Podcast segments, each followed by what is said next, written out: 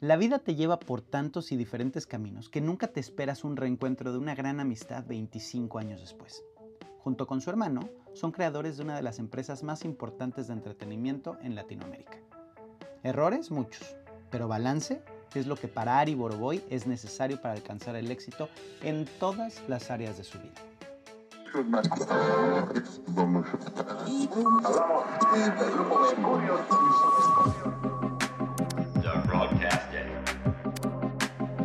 Mejor error, con Danny Merlin. Bienvenidos al podcast. Pues el día de hoy es, nos ponemos eh, los vestidos largos y el traje, porque ha sido un podcast que he querido hacer desde hace, prácticamente desde que empecé con la idea del podcast. Eh, estuviste en mi cabeza y la verdad es que tengo mucha admiración por ti. Desde muy chavos que somos amigos, eh, siempre has tenido esa, esa garra, esa determinación para hacer que las cosas funcionen y hoy al tiempo, después de veintitantos años de amistad, lo puedo decir así, eh, la vida nos junta y nos pone en este lugar que ni en mi sueño más guajiro y más loco eh, se, se, podría haber hecho realidad. Eh, Ari Boroboy, amigo, creador eh, de una de las empresas de entretenimiento más importantes de México, lo puedo decir de esa forma, eh, y e integrante de OV7, entre uno de sus tantos eh, profesiones, porque has pasado por todo. ¿Cómo estás? Contento. Qué bien. Por fin. Importante decir, estamos en Tegucigalpa, Honduras. Sí. Aquí, se, aquí se pudo hacer la entrevista. Finalmente, porque ya veníamos, ya la traíamos de... De, de México. De México. A Guatemala. Semanas. En Guatemala estábamos un poco cansados. Ayer en El Salvador también. Preferimos echar una, una siesta. Uh -huh. Y hoy pues, nos le estamos echando unas, unas horas antes de, del show. Y creo que eso es lo que hace que las cosas sean diferentes. Y eso es lo que nos hace también a nosotros estar en constante movimiento y,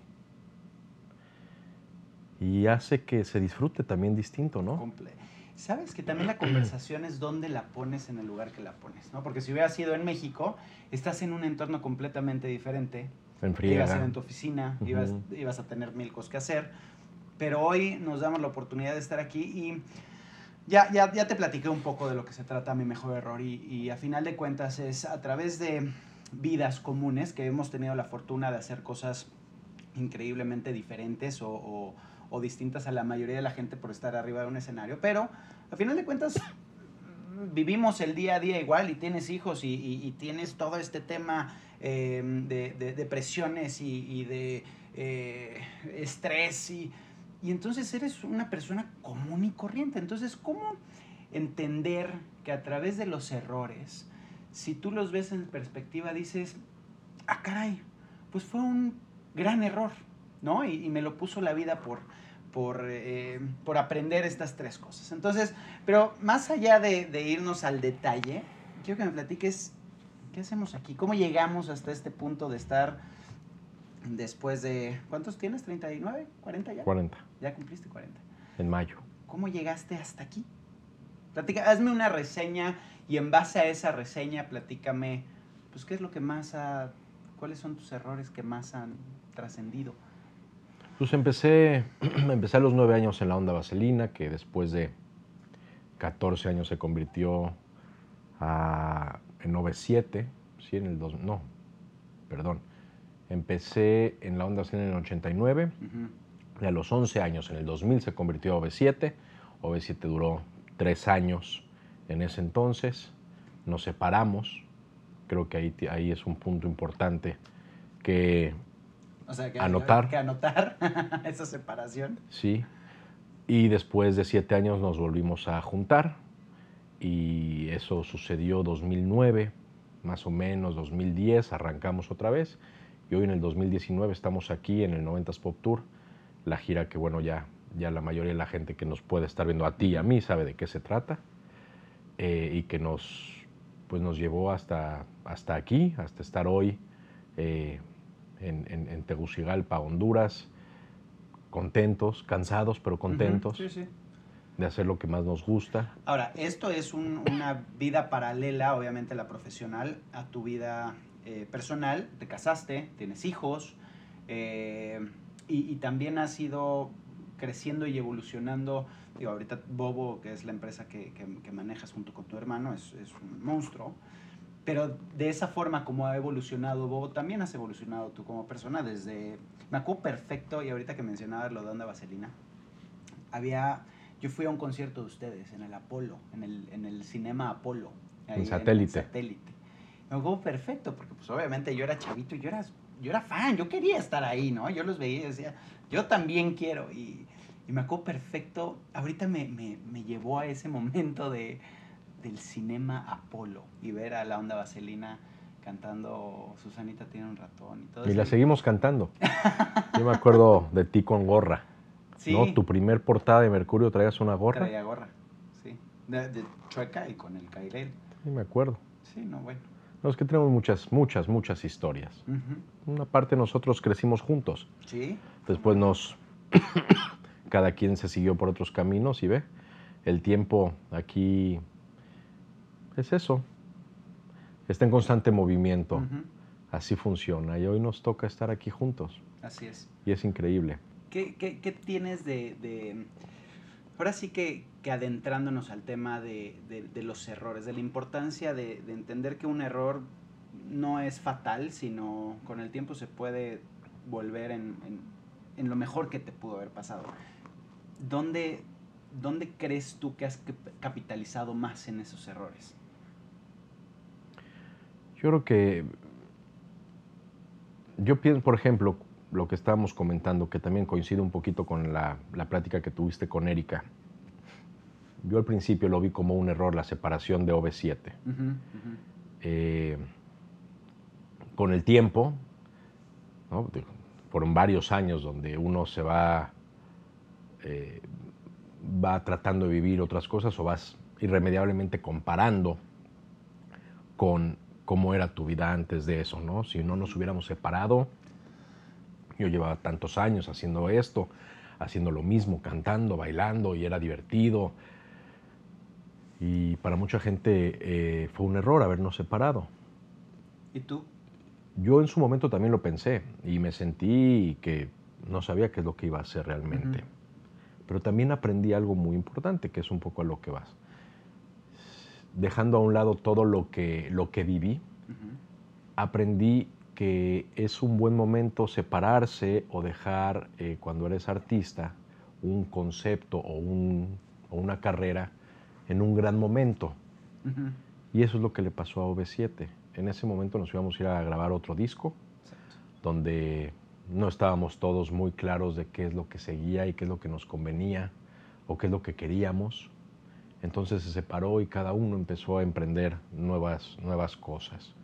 Con el tiempo, siete años después, nos reunimos y nos reunimos con ganas, con fuerza, con, con hambre otra vez de hacer cosas. Entonces ese error se revirtió a algo, algo muy positivo. O sea, no desgastaron la...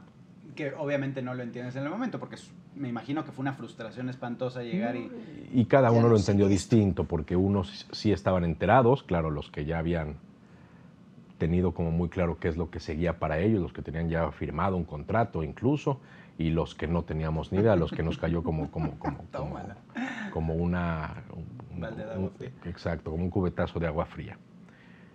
Pero vuelvo a lo mismo, de ahí aprendí que de repente las cosas tienen que terminar en un gran momento, ¿no? La gira de OV7 y Cabá, la misma gente de alrededor decía, pero ¿cómo la vas a terminar? ¿Por, qué la estás terminando? si, porque hay que dejarlo también en un gran momento, creo yo. Sí, porque, porque exprimir las cosas hasta que llegue el punto donde ya te des cuenta que ya no está haciendo lo que era. Y también eso causa fricción y causa problemas y, y algo que puede haber sido o que es tan bonito, puedes acabarlo mal, simplemente por forzar las cosas. Estamos hoy a sábado 2 de noviembre, en la recta final del 90s Pop Tour y seguramente habrás tú escuchado dentro de la misma gente, ¿por qué terminan el 90s Pop Tour estos, estos bobos?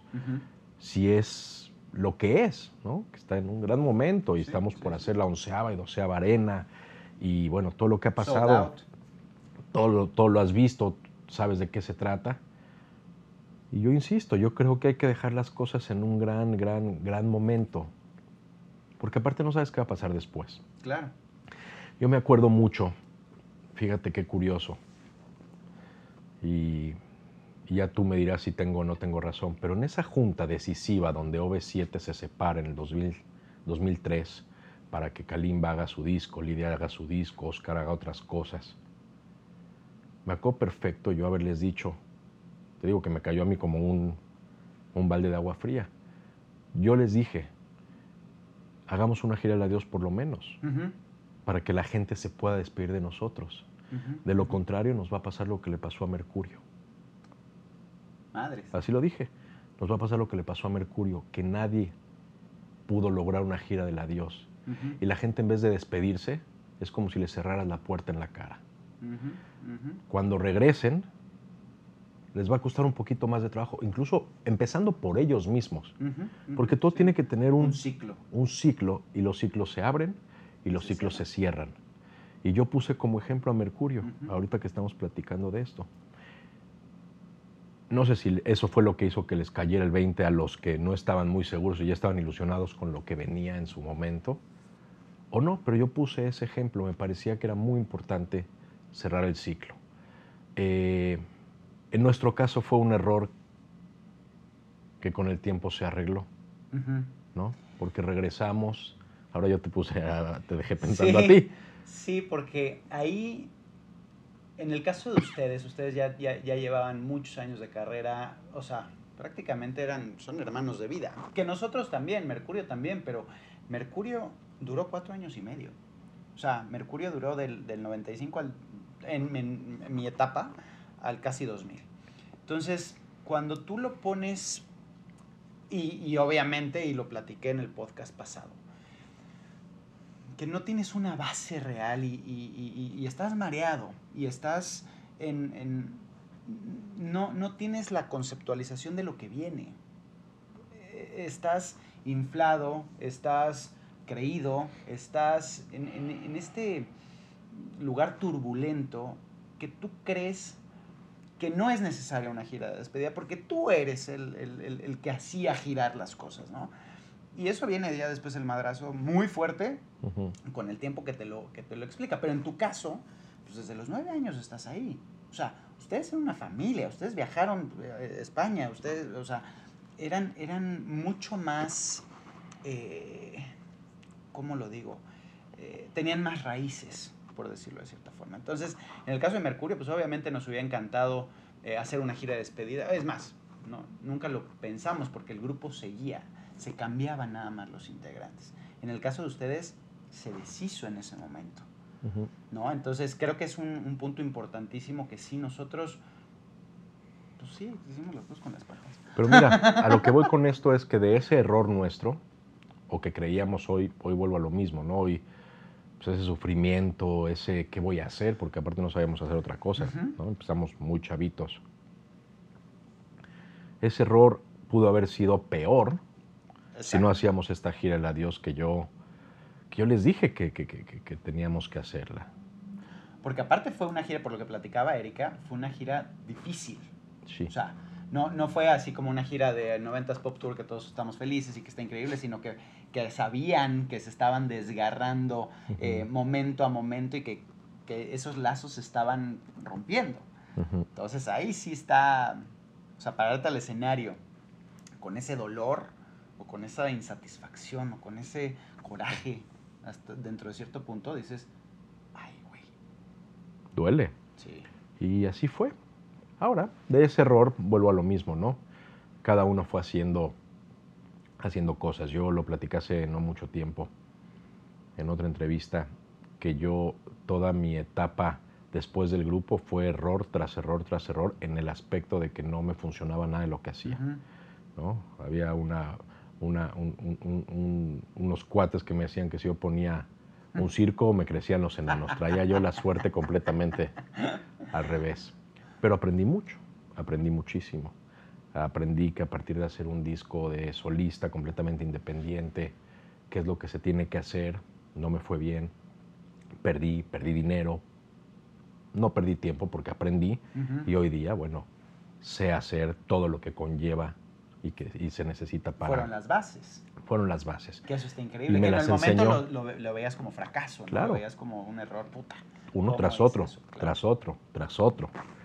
Eh, pero sí, fueron las bases para poder hacer hoy lo que hago eh, junto con mi hermano y con toda la compañía. Ahí es donde aprendí, esa fue mi escuela, Sí, a, a madrazos. a madrazos. Y a, y a- y a momentos difíciles que, en el, que, que no los entendías. ¿Cómo te das cuenta o, o cómo crees tú que, que empiezas a, a dar la vuelta a esos errores precisamente? O sea, el disco de solista fracaso, puta madre, dices, ¿y ahora qué sigue? Y ahora lo que haga, lo del circo, y me crecen los enanos, puta.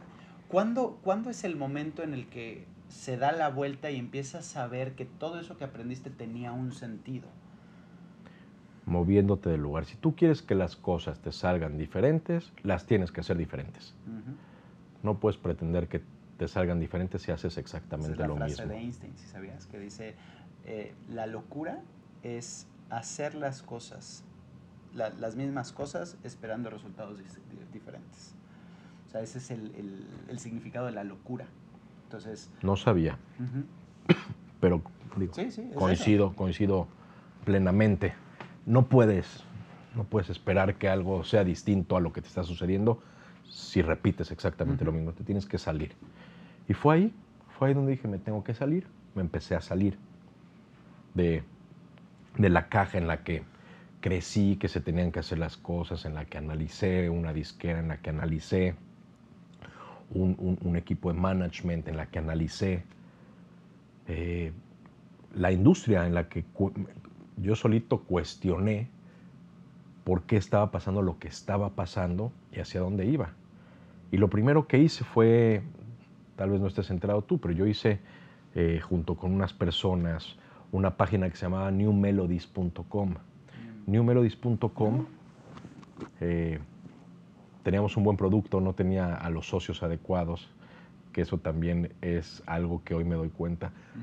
Pero en el 2004-2005 está documentado eh, entrevistas mías donde armamos una página, a ver si te suena fa- familiar, pero tú buscabas a un artista, le picabas para que esa canción se descargara, pero para poder escuchar y descargar esa canción, te aparecía primero un comercial de 30 segundos.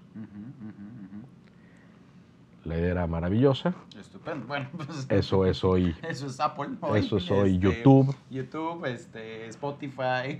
No eh, tuve a los socios, Correcto. y no porque ellos fueran malos socios, sino simplemente no tuvimos El tiempo, el posiblemente. tiempo, no. el no, la- las marcas llegaban cuando íbamos a, a- a- porque la marca era la que te regalaba, ¿no?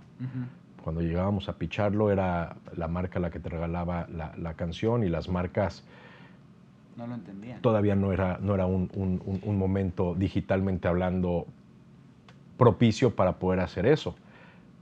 Con el tiempo, pues eso es lo que, lo que hoy mueve al mundo de la música y de los videos. Sí, es que fue. y era salirme un poquito, Sí. y era salirme un poquito de lo que, de lo clásico. Con todas las marcas que fui, a todas les llamaba muchísimo la atención, pero no entendían Ujú, ¿Por mucho. dónde? Solamente una me dijo, esto está increíble, yo le voy a entrar, se llama, y, y fue Puma.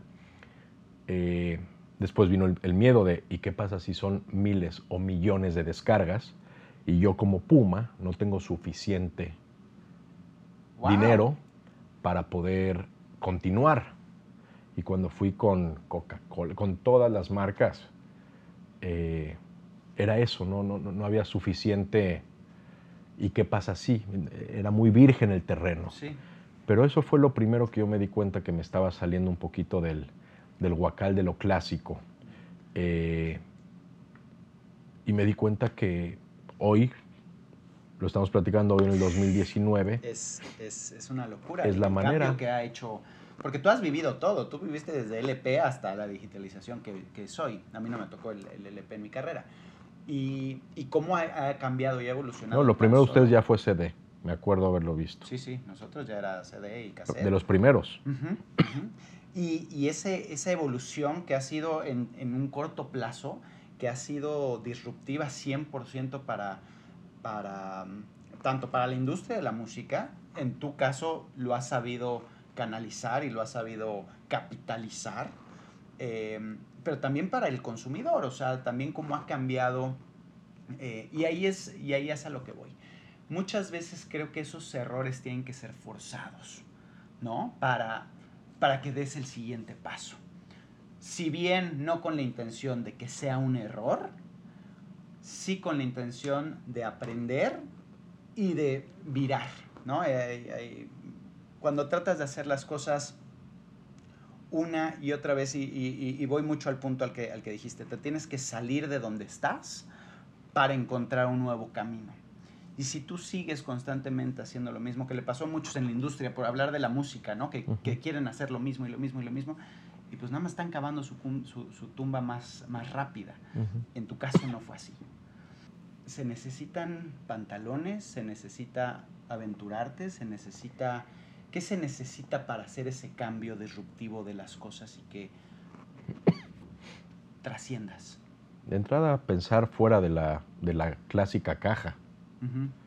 Y se necesita ser aventurero, y se necesitan pantalones, y se necesita ir por todas las canicas, y se necesita hacer, tomar riesgos. ¿Maleducado en algún punto? O sea, de decir, estos son los grandes y, les, los voy a ver a la cara y les voy a... Lo que pasa es que yo siempre, eso sí siempre lo he creído. Yo cuando veo a alguien que todos ven o que todos vemos como muy grande, yo no veo diferencia en por qué él sí y yo no. A mí no me, nunca me ha...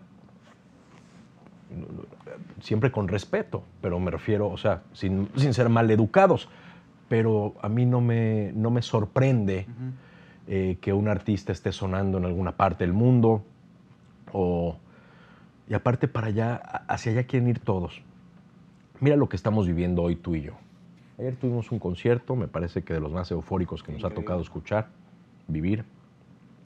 En El Salvador, en Guatemala, antier, se cayó el cielo y la gente ahí estaba y nosotros también. ¿Qué es lo que está sonando ahorita en el mundo? ¿Qué están escuchando tus hijos? ¿Qué es lo que les está llegando por sus celulares, por sus computadoras, por, sus, eh, por, por todos lados? un tipo de música que es está retumbando en todo el mundo. Me acuerdo haber tenido yo una plática con el presidente actual de Sony, Afo Verde, hace dos o tres años, antes del 90s Pop Tour. Y me preguntó, fuimos a, Miami a desayunar con él, mi hermano y yo.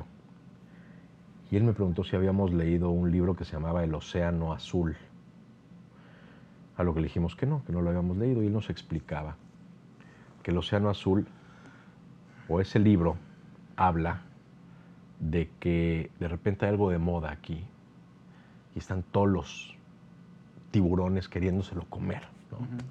¿no? Ahorita es el reggaetón, entonces, pa, pa, ya están todos los managers queriendo esto y esto y esto y esto. Y esto está de moda y esto llama mucho la atención. Y que lo que Jack y yo hacemos es irnos un poquito más al fondo encontrarnos un pez más chiquito y nos lo comemos despacito el hillo, eh, dejando a un lado todo lo que están haciendo todos los demás. Claro. Eso tiene mucho que ver también con el tiempo que llevamos aquí, porque todo este tema, todo este pedo es efímero.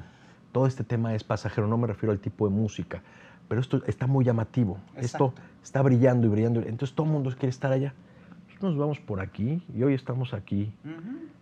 A punto subimos un escenario en Centroamérica con el 90s Pop Tour, dejando, tocándole corazones a la gente, ellos a nosotros, eh, regresándole. Tú, eh, tú, tú lees los comentarios, la gente está feliz, le estás, lo estás regresando al lugar y a la época donde más felices éramos todos, ¿no? ¿Cuántas cosas no, hicimos a nuestros 15, 16, 17, 14 años? Yo me acuerdo de todas. Muchos errores. Ni tantos. Errores no fueron. Diversiones. Muy divertido. Y aparte no le hicimos daño a nadie, ni a nosotros. La verdad es que la pasamos muy, muy bien. Era, era otra época. Era otra época. Era, era otra época. Entonces, pues nada, un poquito, un poquito de ahí, de ahí viene, de salirte de la caja, de lo, de lo convencional o de lo que todo el mundo haría. Y ahí es donde pasa. ¿Te da miedo? No. O sea, el toro por los cuernos. Cero miedo. No, yo ya tuve mucho frío, Danito. Yo ya estuve cuando, cuando, cuando se siente el frío en la calle, ya no hay, o sea, no, no hay más. ¿Por qué? Porque no nos dedicamos a hacerle daño a nadie, ¿no? Nos dedicamos a la industria del entretenimiento.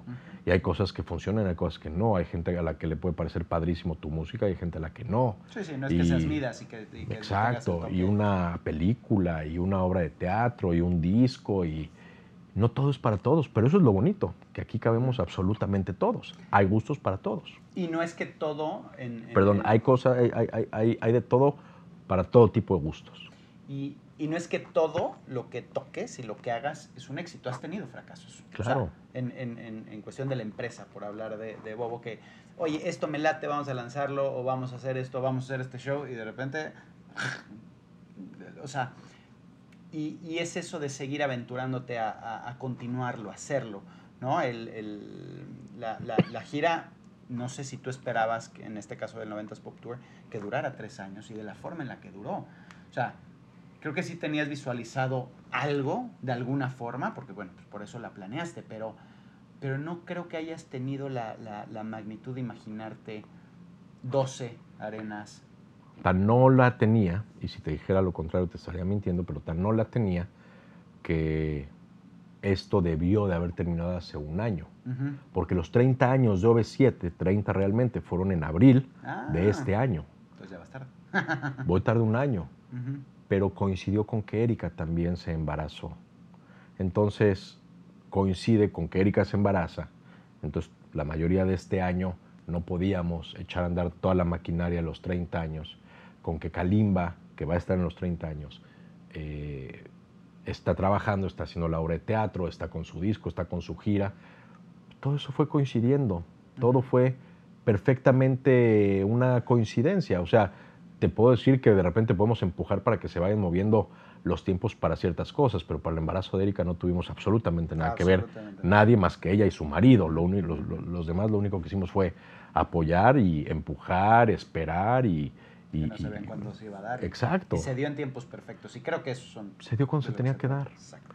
Entonces, eh, más allá de verlo como un fracaso en, en, en los tiempos, no, no fue para nada un un, un, un, fracaso, fue parte de lo que tenía uh -huh. que suceder para que sucediera como está sucediendo. Y es que fluya, ¿no? Es, es, muchas veces también dejar que fluyan las cosas, que no, no, no aferrarte a que, a que tiene que ser de una forma, como lo platicamos, o sea, la, en, el, en, cuestión de la gira, tú tenías pensado dos, eh, dos años de gira y después, pero dejaste que... Fluyera. Un año y medio. Año y medio. Siempre pienso yo como en un año y medio. De giras. Sí, 18 meses es lo que creo yo que, que dura más o menos una gira normal. Y en este caso dejaste que las cosas fluyeran y no sé cuántos conciertos van, ciento, ciento y cacho conciertos. Y cacho.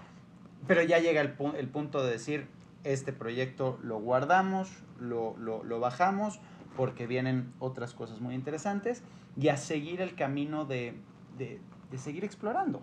¿no? Empezaste con los circos, también, que eso es algo completamente diferente, es parte del entretenimiento, pero ahora dándole un giro diferente y, y arriesgando nuevamente. O sea, a, a, lo que quiero ir el punto es, no dejas de arriesgar, no dejas de apostar, no dejas de estar, no dejas de... Y si la cagas, la cagaste, no pasa nada. Absolutamente ¿no? te caes, nada. te levantas, te limpias y vamos. Es que ya le he cagado varias veces y no pasa nada, aquí estamos y seguimos. Y siempre vivimos en esta línea pegada, ¿no? en, esta, en esta cuerda floja de, de caerte y de fracasar y de que mi música no guste o lo que yo alcanzo a ver no se pueda transmitir, uh -huh. eh, no, no, no, no, lo capte la gente. Yo creo que todos los que estamos en el entretenimiento nos sucede.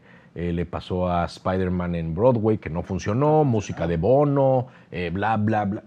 Y bye.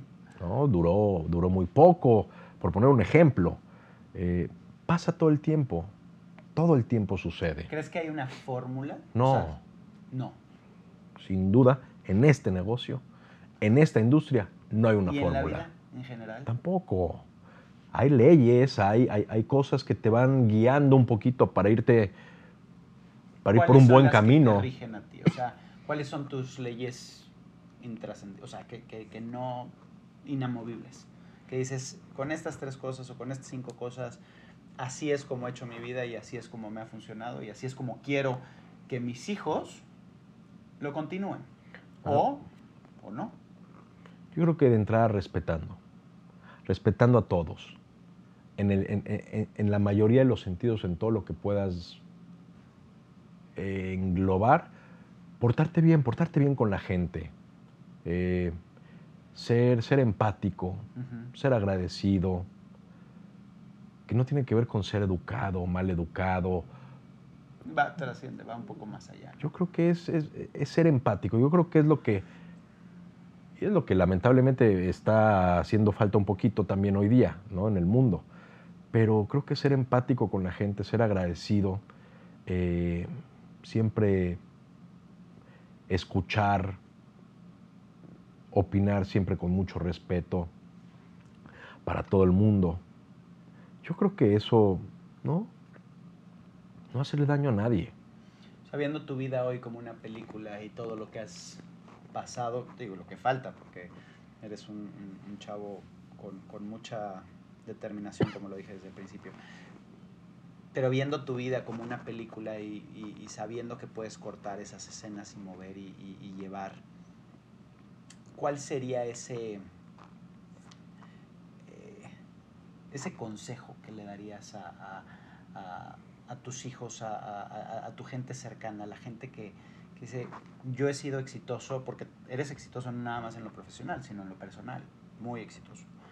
Eh, ¿Cuáles han sido las, la- la- los puntos? Entiendo el ser agradecido, pero tú tienes, o sea, eso lo, lo vemos con la gente, pero va más allá de, eres un cuate de, de un corazón muy grande, me ha tocado verte en, en- en varias, eh, en varios shows que, que das, porque creo que el dar y el servir, que estamos en ese negocio, el, el negocio de servir, servir y, y- y dar felicidad y dar emoción y dar, eh, es, es- es muy importante que no nada más sea de cara para afuera, sino de corazón hacia adentro. Y no nada más en este negocio, En todos, en todos. claro. En esta vida uno tiene que saber dar. Desde un carpintero, un barrendero, un artista. Yo creo que la vida te va tratando no por lo que vas recibiendo mucho después de ver qué tanto das también. Y si a nosotros nos tocó dar unas sillas de ruedas en tal lu- lugar, lo hacemos con todo el cariño del mundo, de una manera completamente desinteresada, la vida te va a regresar otras cosas y otras oportunidades y, y te, va a dar, te va a dar chances también diferentes. Ujú. Sí, sí. Yo creo que nosotros nos tocó hacer esto, pero todos lo tenemos que hacer. Sí, sí, sí, sí. O sea, no nada más porque estás en, en lo masivo, quiere decir que tiene que ser diferente, ¿no? Hay gente Creo que no tenemos está- un compromiso más grande, sí, porque tocas a más, a más personas y, y tienes esa, esa responsabilidad, Sí, eh, pero creo que tiene que venir de un lugar de servir, de dar, de, de pasarlo a las nuevas generaciones y que vean que ese es el, como tiene que ser para que todos vivamos en, en- en una armonía y no No. en un caos total. así están las cosas, es una realidad. Yo creo que por ahí tratar de, de hacerle el bien a, a- a- toda, a toda la gente. ¿Te acuerdas que al- algún consejo que te daban a ti que no se te olvida que dices con, con- con esto este ha sido mi, mi Prepárate. prepárate prepararte, prepararte, prepararte. Cuando llega el momento, si te llega una buena oportunidad y no estás preparado, se te va a pasar se te va a pasar. Si te llega una buena oportunidad estás bien preparado, ahí que te agarre un poquito de suerte porque te vas al cielo del éxito. claro Pero ¿cómo defines el éxito? no, el éxito me refiero como todo mundo lo define, ¿no? En la parte profesional, en que te vaya increíble. Para mí el éxito es un, un balance de absolutamente todo. Es bien difícil. Uf, es bien difícil tenerlo, porque puedes de repente tener un éxito laboral brutal y, un ex- y, y- y en lo personal estar, estar menos dos rayitas, o viceversa, ¿no? Puedes estar increíble en casa, pero que las cosas no, te estén, no se te estén dando o lo que tú estás buscando no esté sucediendo y también, también te, te- te- te da, te da para abajo. Yo creo que el éxito es, es el balance, el equilibrio de todas las cosas, de lo personal, de lo laboral, de lo familiar, de lo espiritual, de lo físico, sentirte bien contigo, de lo social, ¿no? Tener, no dejar de estar con, con- con- con cuates, de repente escuchando otras cosas. Y ese equilibrio es, Es, es- importante. es- No te vuelves loco. sí, ¿no? Si Todo tiene que familia, estar- Si nada más hablas de negocios, si nada más hablas de Te vuelves amigos, si loco. nada- o sea, creo que sí, ese, ese balance es importante. no logras el éxito, Y estoy de acuerdo. el éxito de uno. Sí, porque es a final de cuentas una plenitud, ¿no? O sea, es el, el- Y porque el éxito se le puede. por tener mucha lana, o por tener esto. Pero creo que es, el, el éxito es un balance y, y se engloba la plenitud en todo lo que haces. ¿no? El que no porque no ganes millones de dólares quiere decir que vas a ser menos exitoso que el que sí lo gana, sino es cómo lo absorbes y cómo lo vives y cómo lo, lo, lo- Y creo que también va mucho de la mano del dar, del servir, del, del- del ser parte de, de esta humanidad, porque a final de cuentas no venimos solos, venimos solos, pero no estamos solos. Tal cual. Entonces, la, la, me, me encanta tener estas pláticas. La verdad es que hacía mucho no platicábamos. Digo, ahí tenemos nuestras comidas y adentramos a detallitos, pero, pero el disfrutarte de esta forma, el tener esta, eh, el exprimirte un poquito más eh, de cómo piensa tu cabeza, la verdad es que es, es un gozo. Y te agradezco infinitamente que, Igual, que hayas tenido el tiempo, que hayas este, dejado de descansar de la madriza que traemos Ahorita nos echamos este, una siesta. para estar aquí. Todavía pero tenemos tiempo. de verdad, eh, muy feliz de tenerte y de la oportunidad que ha sido regresar a los escenarios y hacerlo contigo. Estoy sumamente orgulloso. Ha estado muy divertido, ¿no? Uy, uf. La hemos pasado increíble, ha sido una etapa padrísima. Lo platicaba el otro día con las JNS que de repente cayeron 15 personas más, ¿no? 5 Ujú. cabas, 5 mercurios, 5 magnetos. ¿no? De repente nos volvimos muchos más y ha sido bien divertido. Pues con- mira que con todos hemos tenido eh, experiencias, pero yo personalmente con ustedes, con los Mercurio, ¿cómo la pasábamos de chavos? No, bueno, pues es que vivimos, o sea, vivíamos juntos. Hicimos cualquier cantidad de estupideces divertidísimas. Güey, No, nos la pasamos. brothers, tú y yo, o sea, me- si no estaba, o sea, estábamos todo el tiempo juntos. Todo el tiempo. Y sí, hacíamos... Salíamos, este, exnovias tuyas, ahora exnovias, ¿no? Novias en su momento. Pasabas tú por mí. Hoy, hoy te dije hasta qué color era la camioneta La que camioneta tenías. que, que me vio en la cara. No, no te la vieron. Te hiciste tú una idea. Tú te hiciste la idea de que te vieron la cara. Explícalo. ¿Lo explico? Bueno, es que muchas veces en ese momento de, ya saben, de, de grandeza, de fama, de... Si no, si no lo ahorraba de la forma de, de comprar una camioneta, la verdad es que no me hubiera, o sea, no hubiera tenido ni la camioneta. Los Mercurio ganaban mucho dinero y los Mercurios se gastaban todo su dinero. Era, era una locura. Pero la gastaban, la gastaban. Yo me acuerdo que era así como, wow, estos güeyes gastan, gastan y gastan.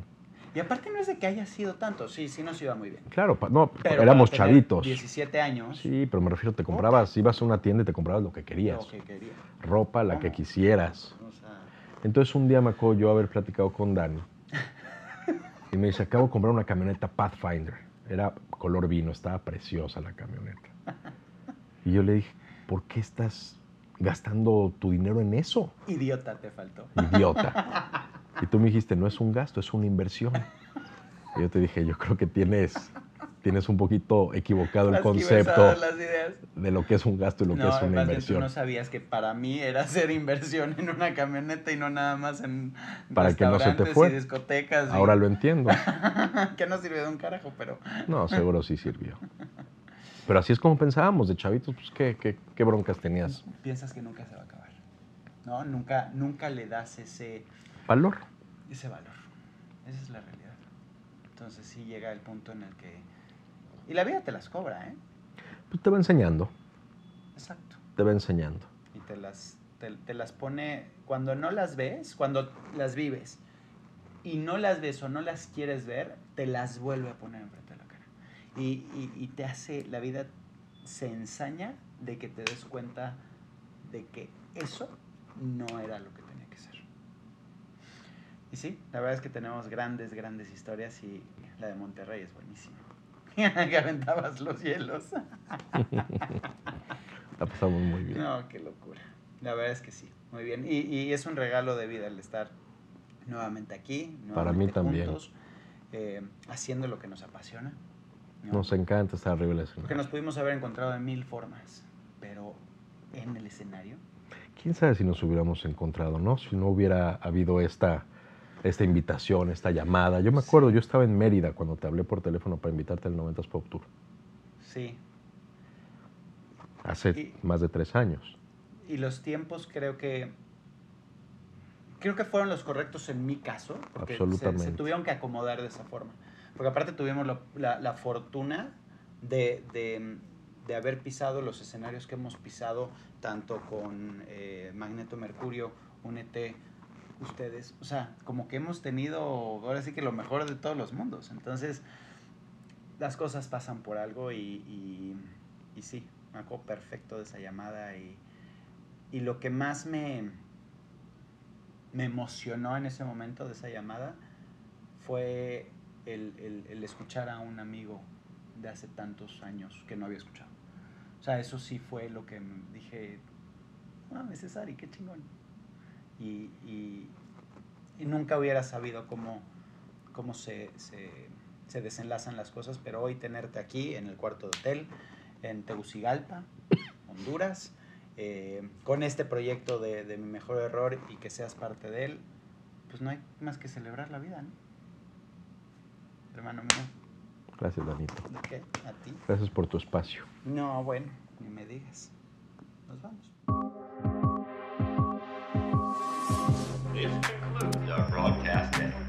No te pierdas el siguiente podcast. Esto se acabó. Muchísimas gracias por escuchar mi mejor error. Les pido que lo compartan, le pongan likes, se suscriban y nos den sus comentarios porque son sumamente importantes para nosotros. Nos vemos a la próxima.